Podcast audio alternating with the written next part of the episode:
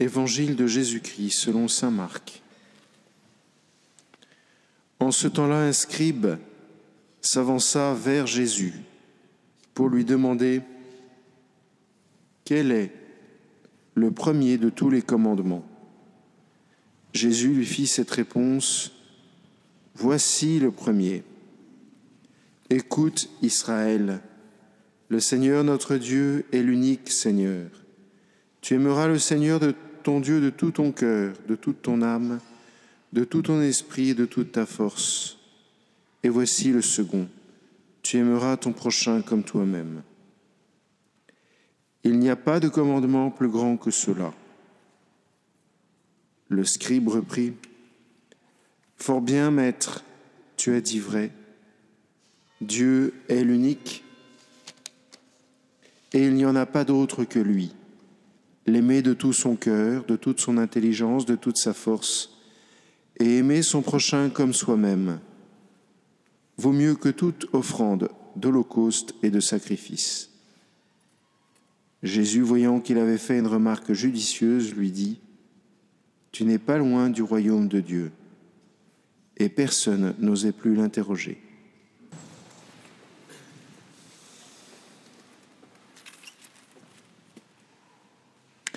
Très étonnant ce premier mot de la loi. Écoute, Shema, écoute.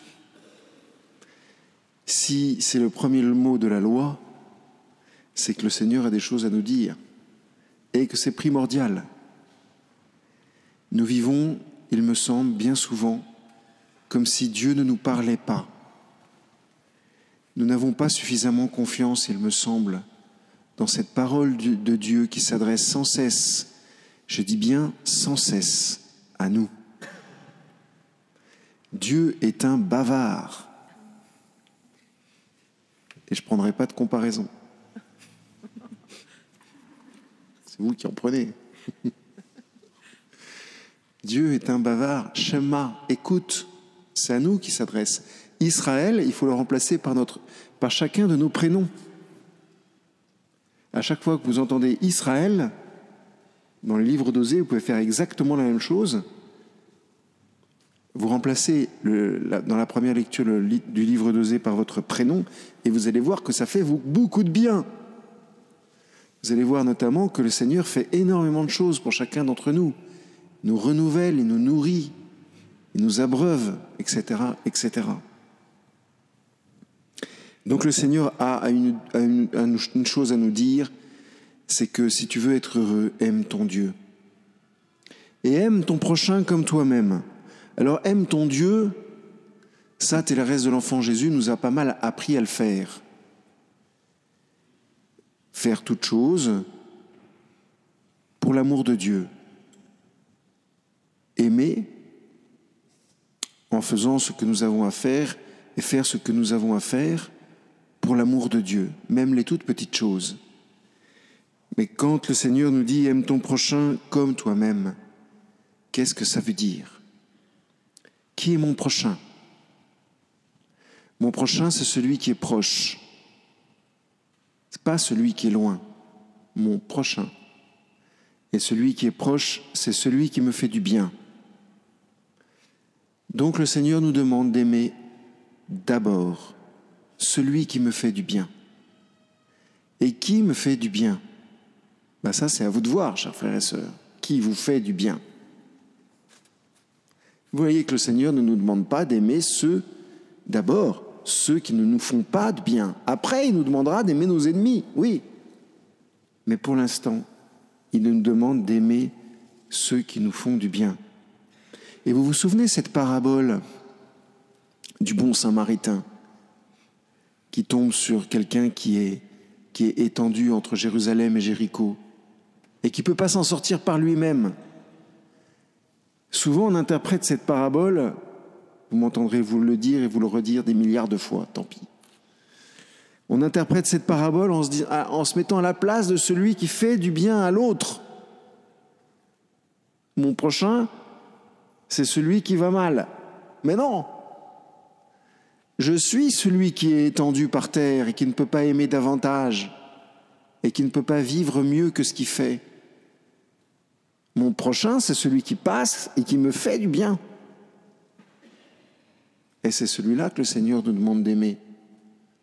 Pourquoi? Parce que c'est plus facile, tout simplement. Le Seigneur nous demande de remercier ceux qui nous font du bien. Et plus tard, il nous demandera d'aller plus loin, bien sûr. Mais pour l'instant, l'origine de l'amour, c'est d'abord d'entendre le Seigneur qui nous parle et à travers sa parole, il nous transforme pour qu'ensuite nous fassions du bien à notre prochain.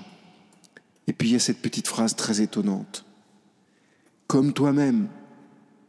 Alors là, dans notre monde moderne, aime ton prochain comme toi-même et on fonce droit dans la psychologie. C'est une réponse. On peut se dire, ben voilà, je m'aime plus ou moins, donc euh, en fonction de l'amour que j'ai de moi-même, je vais pouvoir aimer ou pas mon prochain, etc. Et alors, au fond, qu'est-ce qui se passe?